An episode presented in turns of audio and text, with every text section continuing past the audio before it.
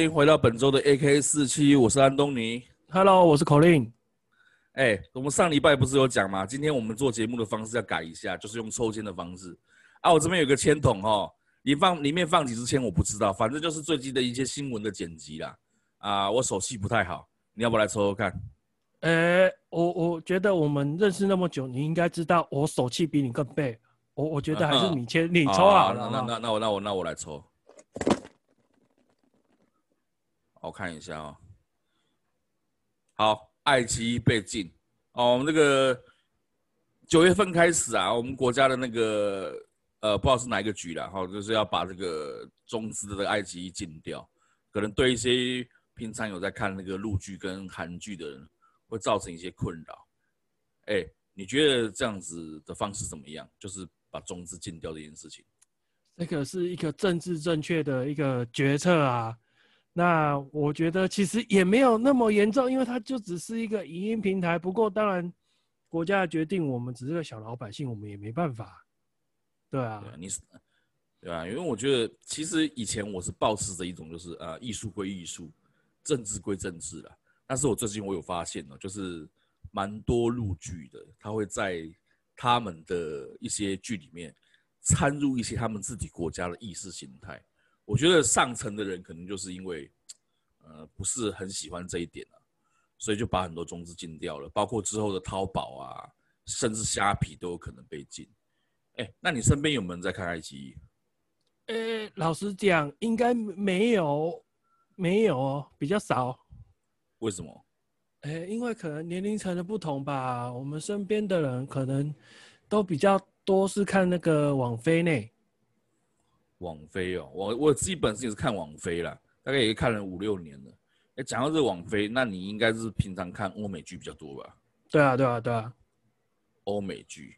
那你觉得你你觉得这个日韩剧和欧美剧有没有什么就是让你觉得，我们不要讲好的啦，我觉得好的大家都各有各有论述，我们讲不好的地方就好了。你觉得鹿晗剧为什么让你觉得不太想去接触呢？啊陆剧，我至少我目前看到很多陆剧啊，他们大量量产，常常看到的就是你爱我，我爱你啊，三生三世嘛，啊，因为我已经过了那个那个年纪了，那已经对于这样的剧情需求已经没有那么高了，对，所以我就对陆剧的偏好就比较少一点，对，对，因为其实蛮多陆剧都是在讲这种呃情情爱爱啊，穿越啊。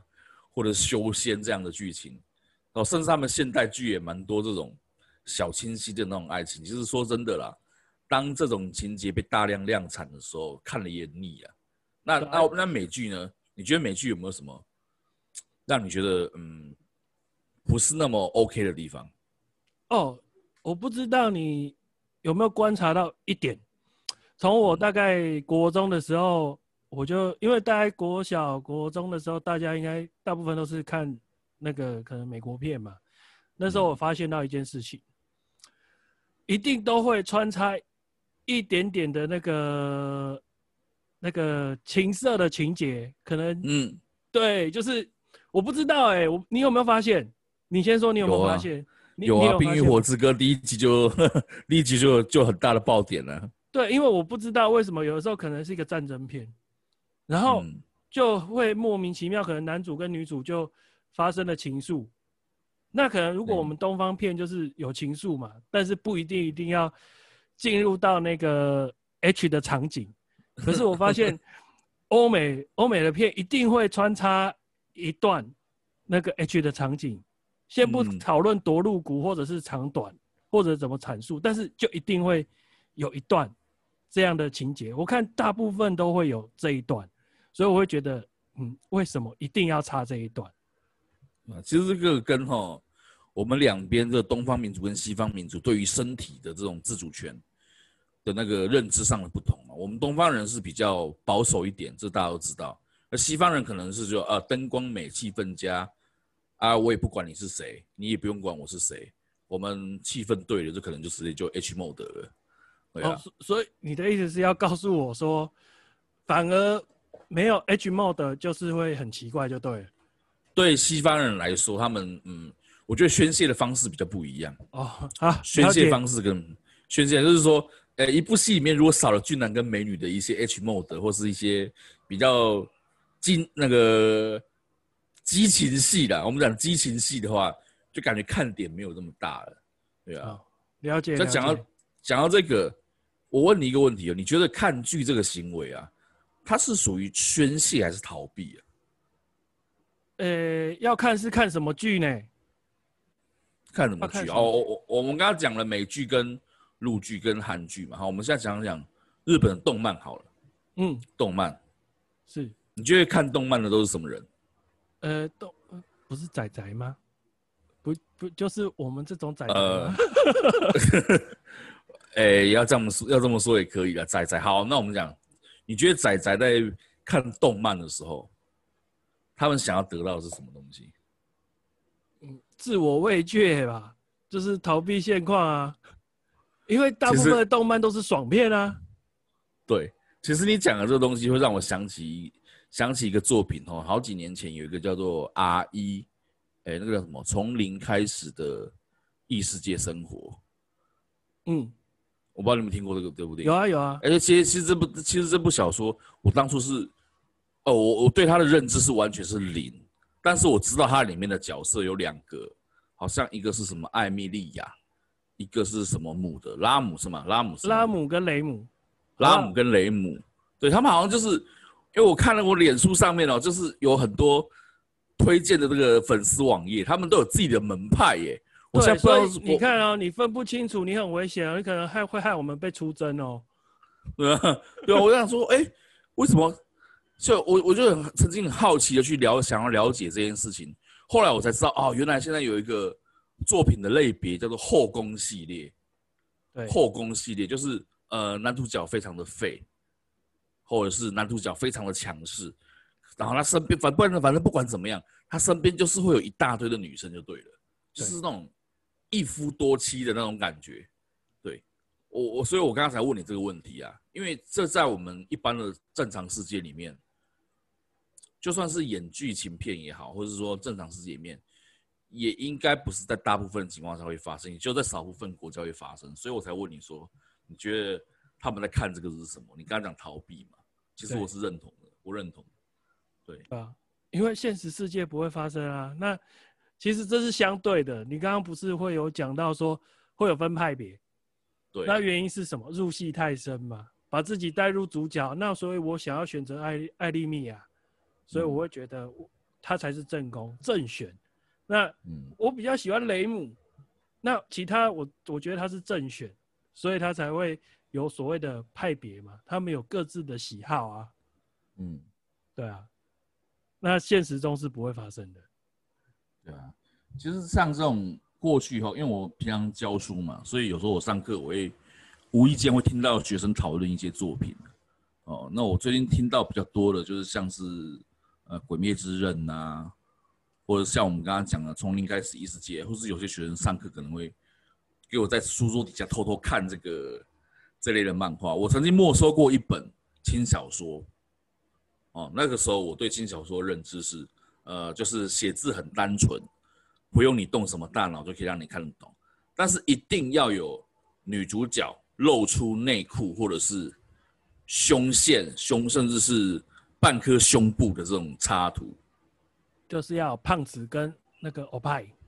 对，我就想说，哇，现在的动漫尺度已经开到这么大了，因为我们小时候动漫都是七龙珠啊，诶，灌篮高手啊这一类的，都完全哦，几乎是完全都没有这种情节会出现。但是现在动漫就是好像你不做一点这样子的东西，感觉就没什么话题性。啊，这就是现在的文化。现在就是爽就好啦，不需要。以前我们小清新嘛，现在没有那么多小清新啦。对啊，现在就是看这种重口味的。对，所以说有有的现在不是网络上会讨论说，哎、你知道《灌篮高手》就透露你的岁数了。对，对，如果你现在，因为《灌篮高灌篮高手》最近出手游，我是甚至还有回去玩了一下，后来就觉得。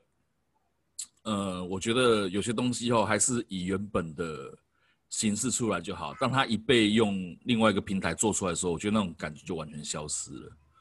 嗯，在前阵子我看了一部也是日本动漫，我觉得非常让我震撼，因为那个不只是尺度上的问题，剧情上也让我觉得非常的匪夷所思。那就是《哥布林杀手》，不知道你们听过？有啊有啊，我也有看。对，他那个第一集里面就已经演出，就是那个他简我简单讲一下哦，他第一集就是好像就是一一群冒险者嘛，闯进一个洞窟，然后被被一群哥布林打败，然后其中一个女拳师好像是被抓住，然后就直接进入 H mode。我当下看到哇，现在动画竟然可以这样演哦，我整个人吓到傻掉，这样才会想看下去啊。对吧、啊？我啊，这这还不是结束哦，我还以为只有只有就是说啊，这一幕是最惨的，结果不是哎、欸，他整部戏的那个关于这个哥布林这个种族里面的那个论述里面有一点就强调说，他们没有女性的那个设定，所以就是要抓这个人类的女性来，嗯、呃，就是强行交配来繁衍他们的后代。哇，真的这点是让我吓到了。所以整部整部漫画里，整部动画动漫里面哦。都充斥着那种类似轮奸啊，或是强暴的这种戏嘛，这是让我觉得非常的恐怖哇！现在动漫已经可以演成这样子了，是啊？你觉得你你觉得这个是好事还是坏事啊？这就是人类的演进嘛，这就是一个兽性的解放啊！这是受受性的解放，你就是说，哎，一定要非得来一个这个东西才能看得下去啊？差不多吧。就是该怎么说？就刚刚讲的嘛，现在比较没有没有小清新这种事情啊。现在大部分就刚刚讲的后宫番嘛，就像你讲的，一定要来点欧派，有来点胖子，那也要有点刺激性，嗯、那受众才买单啊。就像、啊、那天有看一个那个，诶、欸，现在是二零年嘛，好像是今年还去年的那个十大动漫。的统计啊，啊里面很多就后宫番嘛。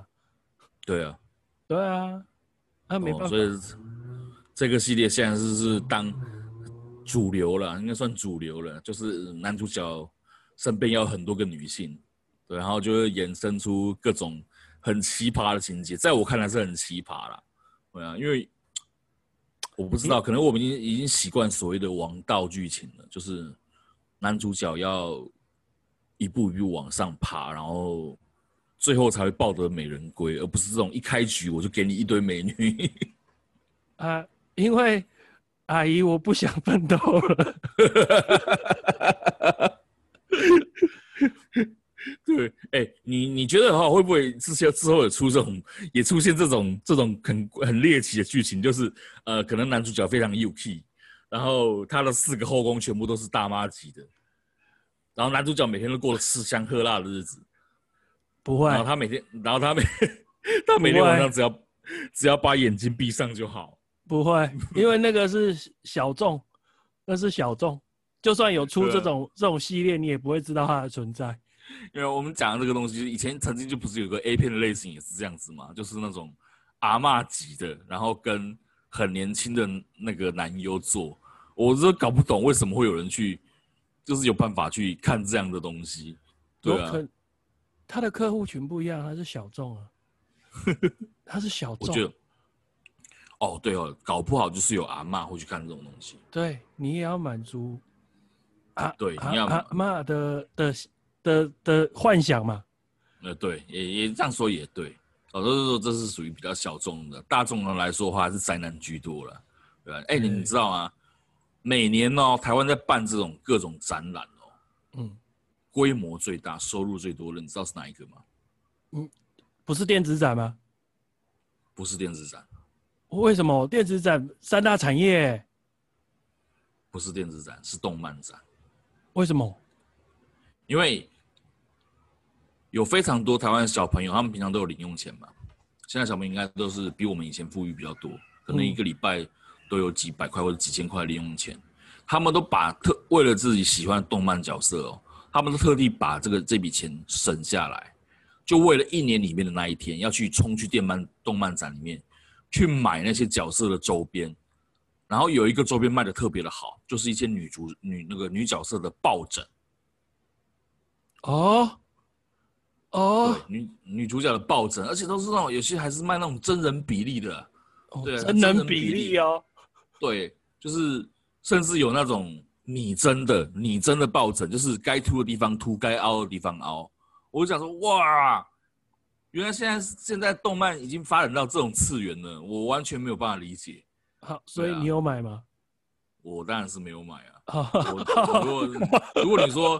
如果你说你出《灌篮高手》真人比例的模型，一个你至少叫价也要十几万，对，就是那种经典人物造型那种真人比例的模型，常常放在那种电影院外面当宣传那种，一一一架至少要十几万。你如果买小的又没 feel，一定要买大的才有 feel 啊，对啊。对啊，所以我们可以买比较便宜一点的啊，我们不要买名作嘛。对啊，讲到这个，哎、欸。因为我们跟这个世代算是有点脱钩了，也不是算脱钩，就是我们已经过了那个年纪，所以你说我们去看这些动漫作品会不会有什么感觉？嗯，我想应该比不上我们小时候看的一些经典的名作来的好。你你你小时候不要讲小时候，你年轻的时候有没有就是哪些电影作品让你觉得啊印象很深刻，属于那种跨时代的那种改编的？侏罗纪公园。哦，侏罗纪公园，对对，第一次，呃、那你侏罗纪公园，你对它感觉是怎样？你第一次看到侏罗纪公园的恐龙出来的时候是什么感觉？就觉得场景很大啊，画面很震撼啊，就觉得以前，因为以前那个年代，就是你可能就只有看到二 D 恐龙嘛，嗯，对，就是图那个可能像以前的恐龙介绍书，就是反正就二 D 的。那你第一次那时候，当初那个年代去看那个动画，会觉得。很震撼，场景很大，嗯、对啊，嗯、很拟真呐、啊。对，你知道拟真原因是什么吗？对，不知道嘞。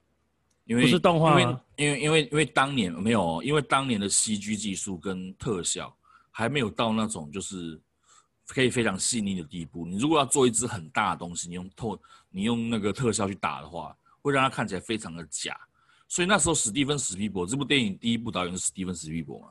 那个导演哦，他就真的去动用这个恐龙的模型，就是手工打造的那种恐龙的模型。你第一只在影片中看到那只腕龙，它是真的打造出一比一比例的模型，站在那群角色前面这样动。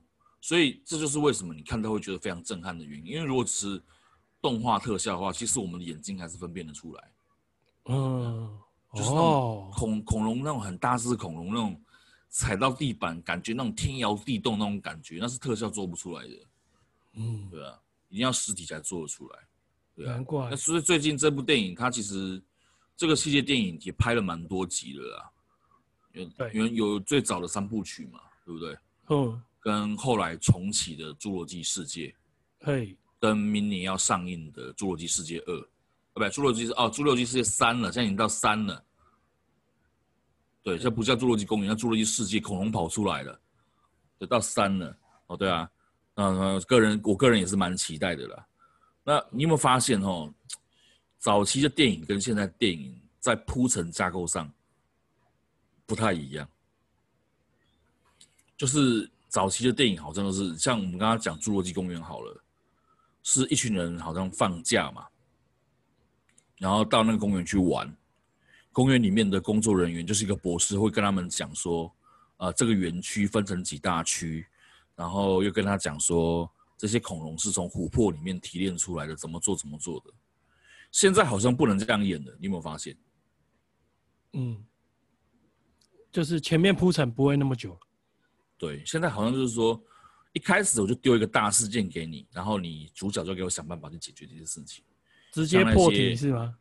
对，直接破题，就是我，我也不跟你讲这些事情怎么造成的，我后面再慢慢带过就好。一开始我就给你来一个爆点，对啊。其实说到这个东西，你还记不记得我们第一集有讲过一个，就是那个资讯碎片化这件事情？嗯。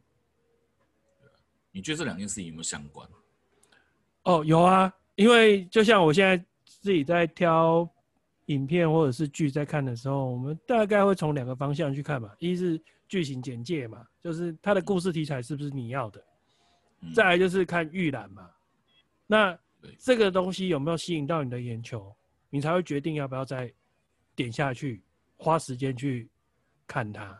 或者了解它。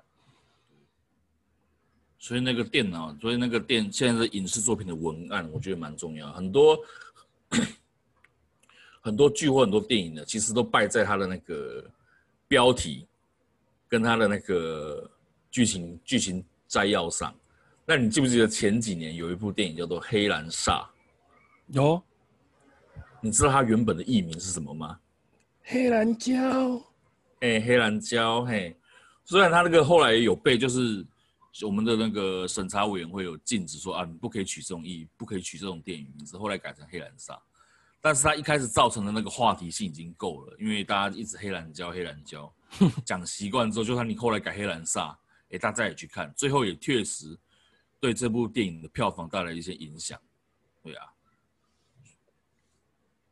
嗯，说到这个，我想到一个笑话。什么笑话？我之前跟我朋友出去玩，然后那时候，呃、欸，看到路路边的那种海报宣传、电影宣传，然后不是，呃，有一部电影叫《杀破狼》。嗯，《杀破狼》。对，然后那时候我在开车，然后开开，然后眼睛影一，就是扫过去，然后后来下车的时候，我就跟我朋友讲，哎、欸，奇怪，为什么现在有电影的名字叫《干破狼》？因因为我把 杀看成干，我在想奇怪，为什么现在电影可以叫干破狼？真的是太经典了。他到底到底要演什么？对，后来我朋友才说不是，那是杀破狼，不是干破狼。可是你的心里面一直还是自己的干破狼。对，因为干破狼嘛，谁会叫干破狼？所以有时候这种电影的译名哦，那个第一印象非常的重要，就是因为这样。对。对啊，像很多其实很多好电影，它都是败在它的译名上。像我我们这边跟老共那边的那个译名翻译的方式就不太一样。我们很喜欢就是把某些人演的电影系列化，像比方说以前早期阿诺演的电影，最后一定要加个魔鬼，对不对？嗯，魔鬼终结者有没有？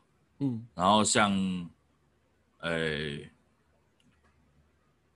一些比较冒险类的，就称为神鬼叉叉、神鬼奇航、神鬼传奇这一类的。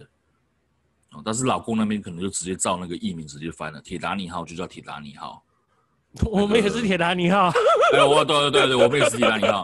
哦，这个例子举的不好。那个我想一个哦，《Top Gun》。嗯，《Top Gun》那个我们台湾翻《捍卫战士》嘛。嗯。汤姆克鲁斯演的。嗯，早期有一个玩笑是说大陆那边翻成什么？好大一支枪，好大一支枪。我不知道后来他真正的译名是什么了。他好像是翻成什么什么雄心壮志，是不是？还是什么？我忘记了。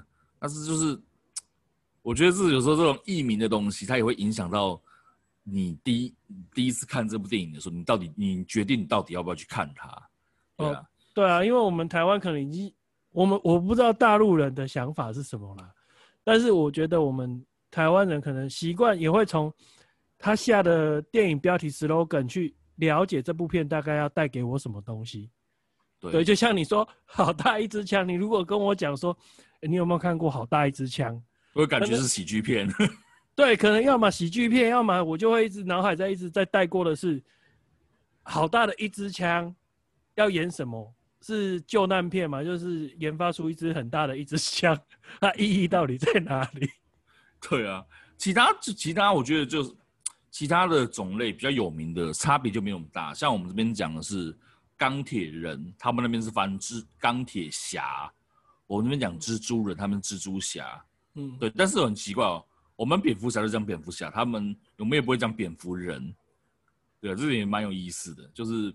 电影译名方面的，有有空我们专门再开一个专题来讨论一下这方面的事情好了。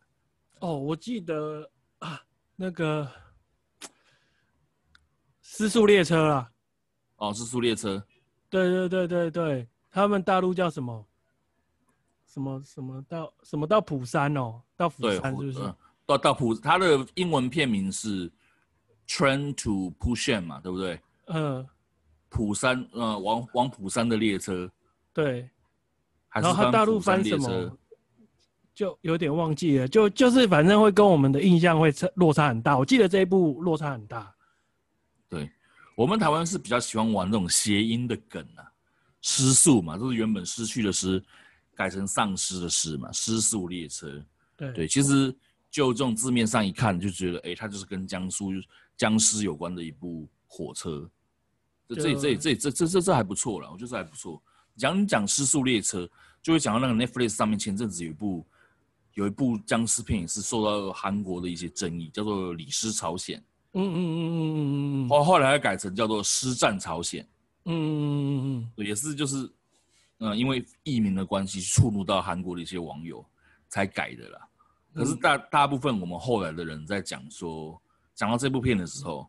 就跟你刚刚讲的一样，第一印象我们还是在讲《李氏朝鲜》，只有后来才接触这部电影的人才会讲《师战朝鲜》，因为你这个一时要改吼，我觉得还蛮难改的。就第一印象嘛，就像武汉肺炎嘛，对、啊、你讲武汉肺炎，就一定要讲 COVID-19 嘛。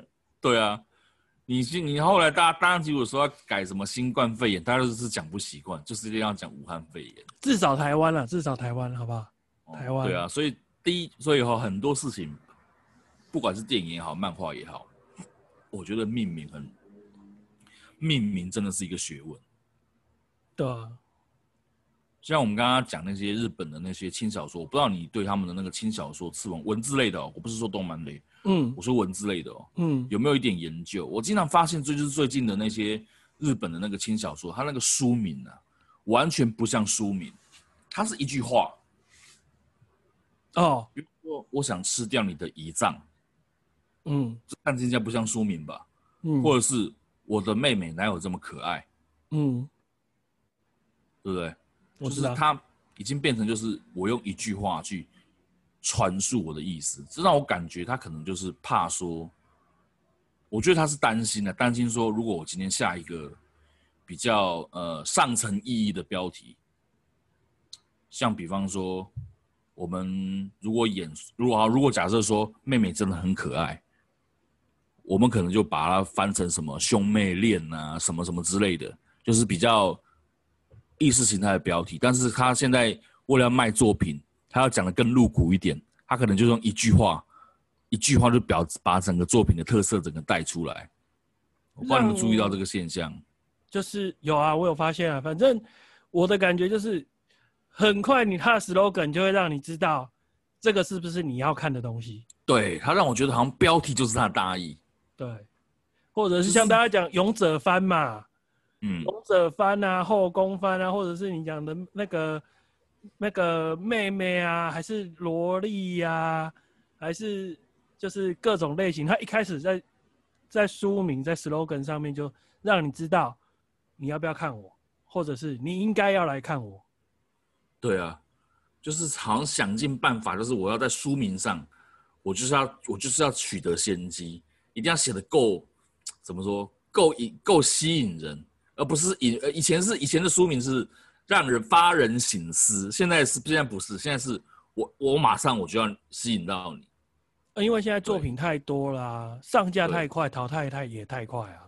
对啊，你说这个东西，你说很像那种大陆很多。流传的一个消息就是，他们有很多那个写手，都是用那种 AI 辅助去写的，就是可能就是，呃，人名啊、剧情啊，嗯，把它用那种公式化的东西，然后套进去。好，老实讲，我有看。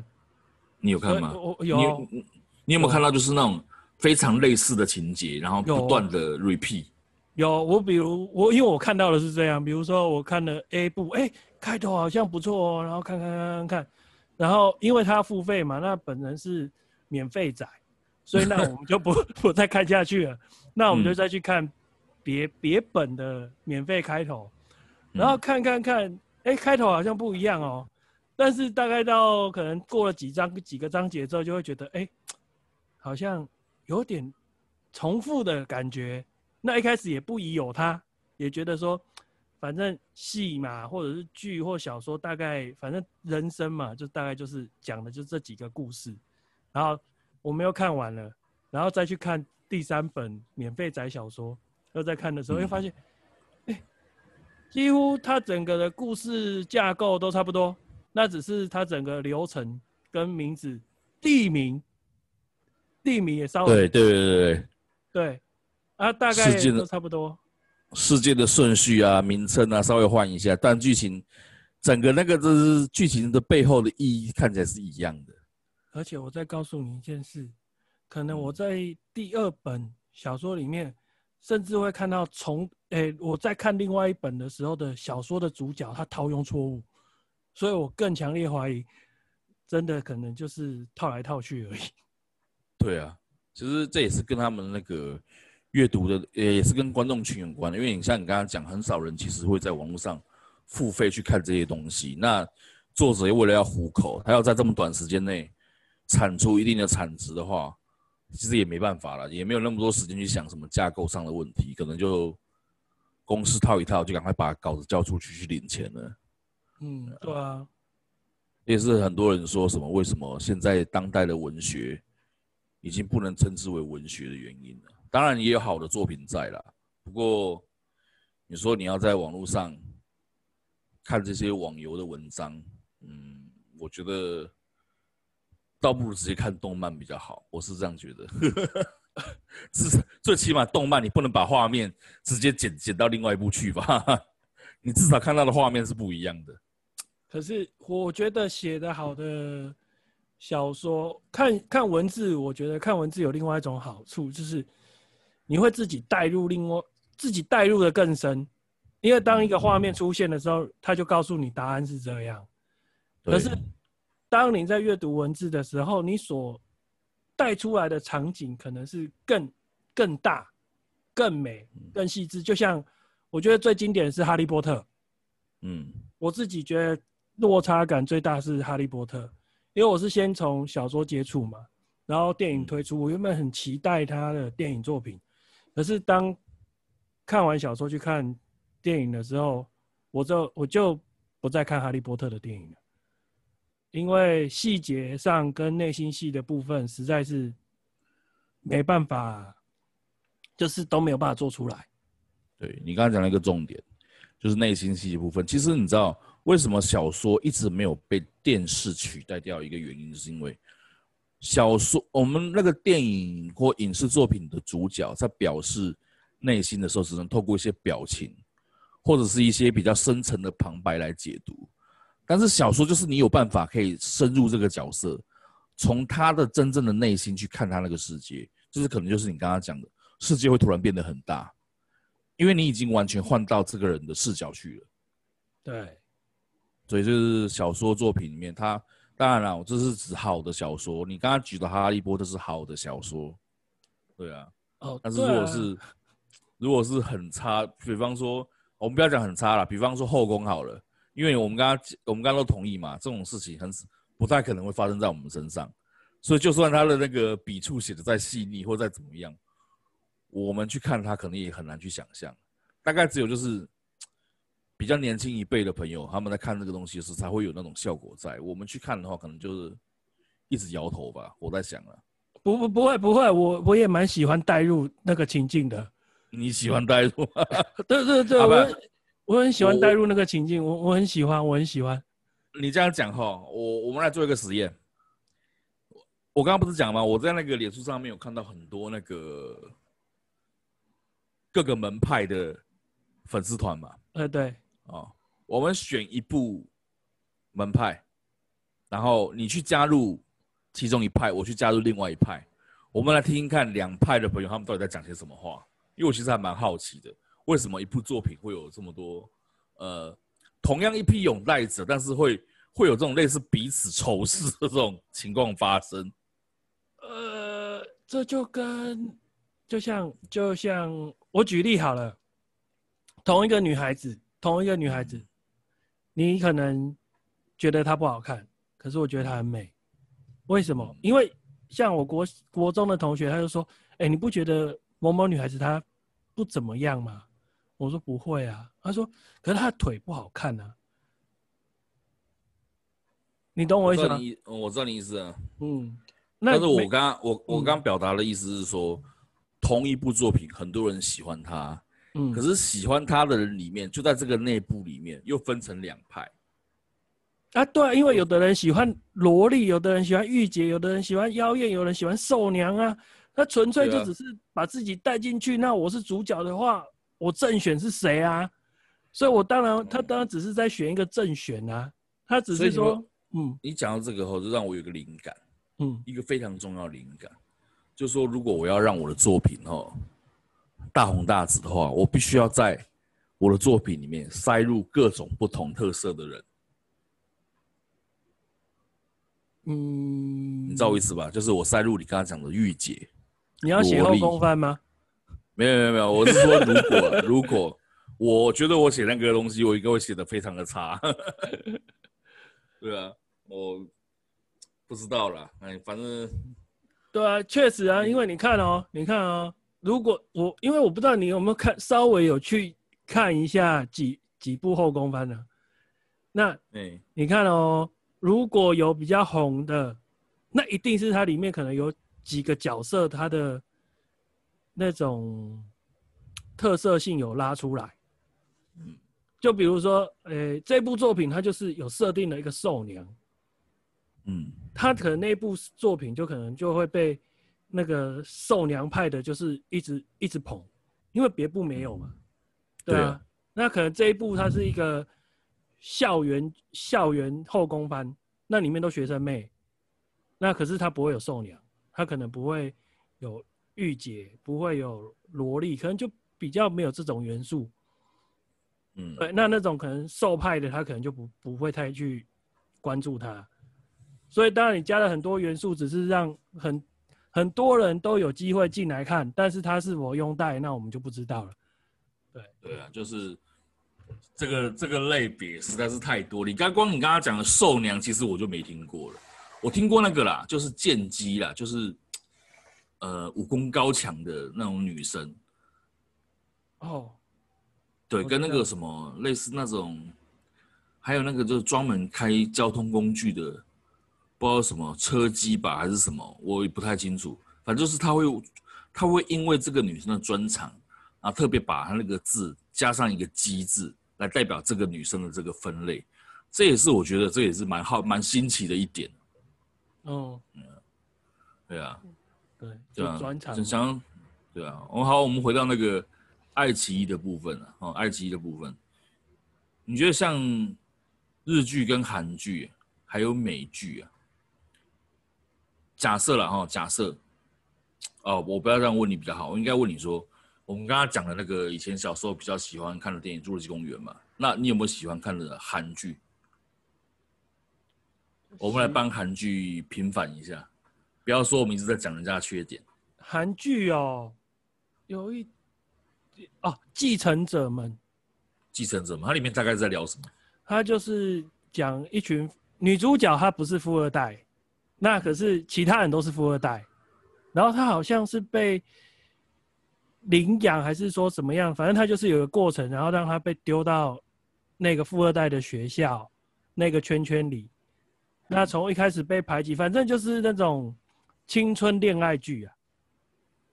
然后最后男对，就是最后男主角就是就是爱上女主角嘛，然后去帮助她，然后表示，然后去透过很多的剧情的转折，怎么样怎么样，就是让这个女主角。不再被排挤，或者是她最后就是就是没有钱，不代表她这个人是不 OK 的，大概是那种感觉啦。嗯、对啊，我喜欢看这部片的原因在这里。哦，就是你喜欢看，就是呃，男主角不能说废，只是可能他没有钱。没有，他很强，哦、他很有男主角很有钱，是女。哦，男主角很有钱。对。哦，所以你喜欢看这一类，就是背景差异值比较大的。就是像该怎么讲，就是因为我说了嘛，因为其实那部片还女主角，女主角她就是一个狒狒嘛，就是她就是一个没没有钱嘛，没有背景，没权没势嘛，对啊，嗯、那我们就会想要期待她是不是能够能够平反嘛，对啊，嗯，你刚刚说这部片叫什么？我记一下，呃、欸，继承者们，继承者们，好，我记一下，嗯、我有空来看一下。我个人哈印象比较深的一个韩剧，我看就是说让我真的看韩剧的是一个叫做《信号》啊，《Signal》应该是有大家可能这个部片应该我想蛮多人听过的。它其实是改编自那个，不是改编啊，它的那个发想来源其实是以前的一部好莱坞的电影，叫做《黑洞频率》。这里面就是说，男主角他有一次，男主角是一个警察，他有一次在那个，好像警察在回收这个破旧之破旧的装备的时候，在里面找到一个无线电。这个无线电它没有它没有装电池哦，但是它就是突然就是会启动，然后他听到了很久以前的来自大概十几年前的另外一个警探的声音，然后就是借由这样的方式，两个人合作。一起把一些成年的悬案破掉。那因为这扯到就是所谓的祖父悖论的问题，就是你过去你改变了过去，未来也会跟着一起改变。所以男主角跟女主角他们经常就是在这种哦，我到底要不要去干涉这件事情里面，就是在挣扎。对，这部电影这部这部剧里面讲的是这个，嗯，概念上来讲是这个，对嘛？你看嘛，这时候就出现了一件事情，这就是欧美剧跟。那个爱奇艺派跟网飞派的差异，你懂我意思吗？哦，我们我们讲欧美剧好了，欧欧美剧跟日韩剧好了。等一下，等一下，我的意思是说，你说信号嘛？信号是网飞吧？呃，它其实什么平台都有。对，我的意思是说，信号信号讨论东西就比较深层，有没有？对对，那我说的继承者们，他其实是比较有一段时间了，应该有十年了。对，那那个时候我也是一个。年少比较热血的年代，所以我会比较想要看这种这种东西，就是这种，就是你爱我啊，我爱你啊，然后那个很正向的东西有没有？对啊，就是像我们刚才讲，我刚才讲那个穿越梗嘛，就是那个黑洞频率跟信号那穿越梗。最近有一部电影叫做《天能》，哦，也是被讨论非常热烈的一部电影。这部电影其实我个人去电影院看了两次，到现在都看不懂。那你脑筋还没有烧掉啊？还好。对，他他这部电影的那个表现手法，完全不是过去那种我们所谓的穿越剧那种表现手法哦。它复杂之程度，让人觉得已经已经觉得写这部写这部电影的人，已经根本就是外星人了。我后来还是回到家以后，一直去看网络上的一些 YouTuber 的讲解，才慢慢搞清楚说，哦，原来他是讲这个哦。然后近期我可能打算要去看第三遍。哦，oh, 对，我非得要把这部，因为我个人的习惯是这样，我一定要把，把它搞懂，是吧？对，搞懂我才会觉得，嗯，这部电影我看懂了。哦，oh, 那对啊，那下次可以约我啊。哎，对，说到这个，好，我觉得，我觉得，我我我刚我刚好最上次我去看《天能》第二二刷的时候，我是到那个桃园的星光影城去，我有看到一个座位，我个人是蛮想尝试的，我是有优待票的哦，它是天王座，情侣座，不是。它是天王座欧森的按摩椅的电影，只有三十个座位。哦，哎，等等，是一边，等等，哦，好，没事，没事，没事。它是一边按摩，一边让你看电影。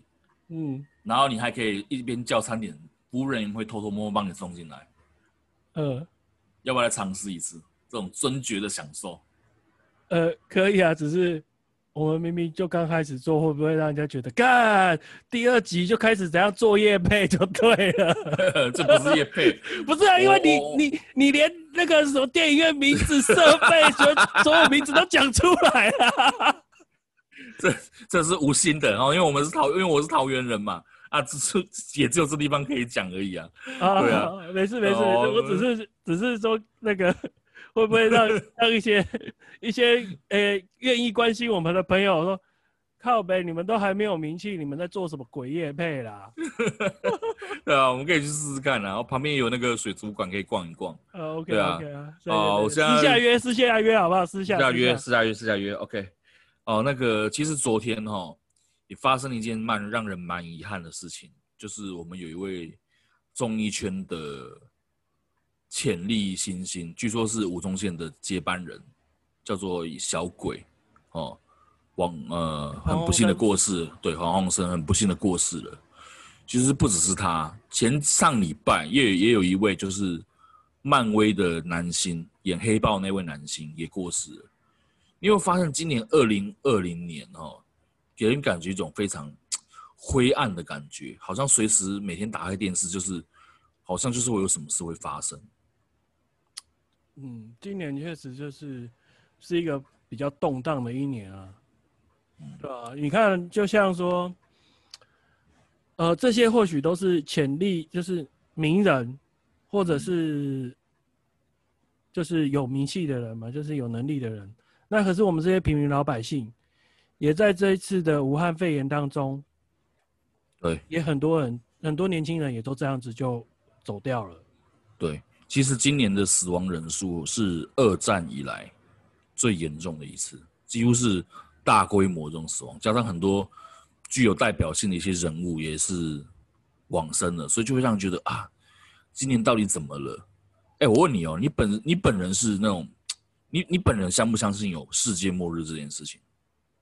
嗯，应该说相信，相信。那假设说不到狂热，不到狂热。好，那我那我现在问你一个问题，没有冒犯的意思了哈。嗯，假设哈，今年年底，假设啦，中美真的开战了，因为这两个都是核武大国，嗯，真的开战了，打到不可开交，是开始丢核弹了，然后真的造成世界末日了。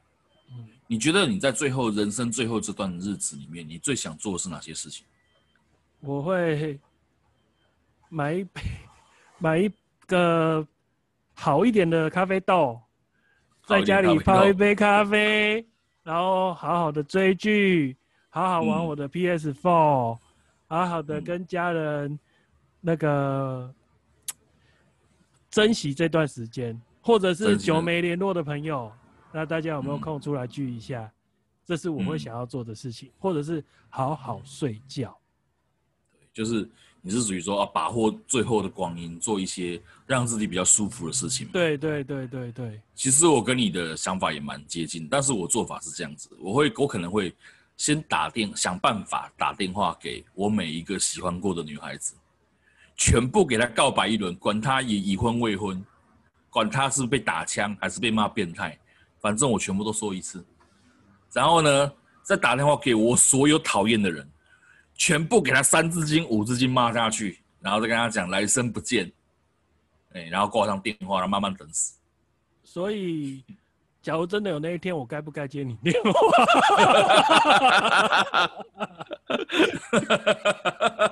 对，哎，刚好一打来怎么办？糟糕，接不接啊？他打来骂我。不会不会不会，你不在那个名单上啊，你不在那个名单上。有时候我不要，其实我觉得不管怎么样啊，其实不管是英年早逝也好，还是活到七老八十、一百多岁也好，我觉得其实有一个核心的重点，我们两个其实是一致的，那就是不要有遗憾。嗯，要把握当下。对，其实像这些猝死的人哦，我个人觉得他们是蛮可惜，就是他们可能有一些话，或者是有一些事情还来不及在生前的时候。去实践的，可能就这样就走了。其实也不是只有当事人这样，就是我们自己本身对别人也应该保持这样的态度，因为我们不知道什么时候自自己会被车路过，也不知道对方什么时候会走掉。对，大部分的人都是这样。对，其实不是说谁一定要珍惜谁，而是每个人都要懂得去珍惜对方，因为我们说真的，真的很难知道今年真的是什么事都发生了。也料不准年底又会发生什么事情，像最近我们第一期曾经讲，就是老共的飞机在我们台湾头上飞来飞去嘛，也是很多人恐慌说到底会不会开战。所以我觉得，与其你一天到晚担心这种呃会不会打仗啊，会不会怎么样的话，倒不如就跟我们两个讲的一样，你每你就是好好把握这些日子，然后顺其自然就好了。就去做。自己能做到的是，不要让自己后悔。就像刚刚讲的，不留遗憾。对对，不留遗憾。但是这个不留遗憾，我们要讲清楚，因为也有一些像一下，我们有讲到电影去的，有些电影就是，呃，比方说有陨石快要撞上地球的时候，他们的那个政府可能害怕会发生什么暴动，就会先选择封锁消息，因为这个消息只要一传出来，可能很多宗教狂热者啊，或者是一些。压抑很久的人啊，可能就会开始干一些坏事。但这个这这个就不叫不留遗憾哦，这个东西就已经算是一种对，应该我们应该怎么说？自我膨胀，对，他自我膨胀，因为你不要想说你自己是那个电视里的主角，你连玩游戏吃鸡都没有办法吃到鸡了，你要怎么样？嗯、说我要出门，我马上可以，就是不会被警察抓，说，一定是我我我能够战胜别人。就一出门马上踩到陷阱，整个身体上半身被切掉。对，我一出门就就爆炸，有没有？那个很多片应该都有看过，哇，那个穿装备很帅，哇，这样意气风发，然后一出门就领便当下课。故意给他来个 BGM 跟特写，就一出门砰，砰都爆掉，就是那种反差感。对，就让人觉得非常好笑。好了，不管怎么样了，还是祝福大家，就是到不管是今年也好，明年也好，未来的每一天呢，好都可以平平安安的，然后不要有任何的遗憾。哦，那我们今天节目就到这里为止。那下礼拜哈，我有个想法，嗯，就是我们要不要试试看，我们角色互换，你来当主持人，我来当主这样子。那 OK 啊，很好啊，这主意很好啊。你确定你可以吗？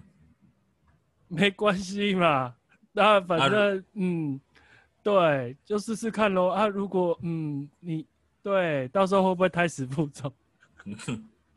我我觉得那天可能 re 稿要从白天哎 re 到晚上十点，然后可能晚上十二点才录好。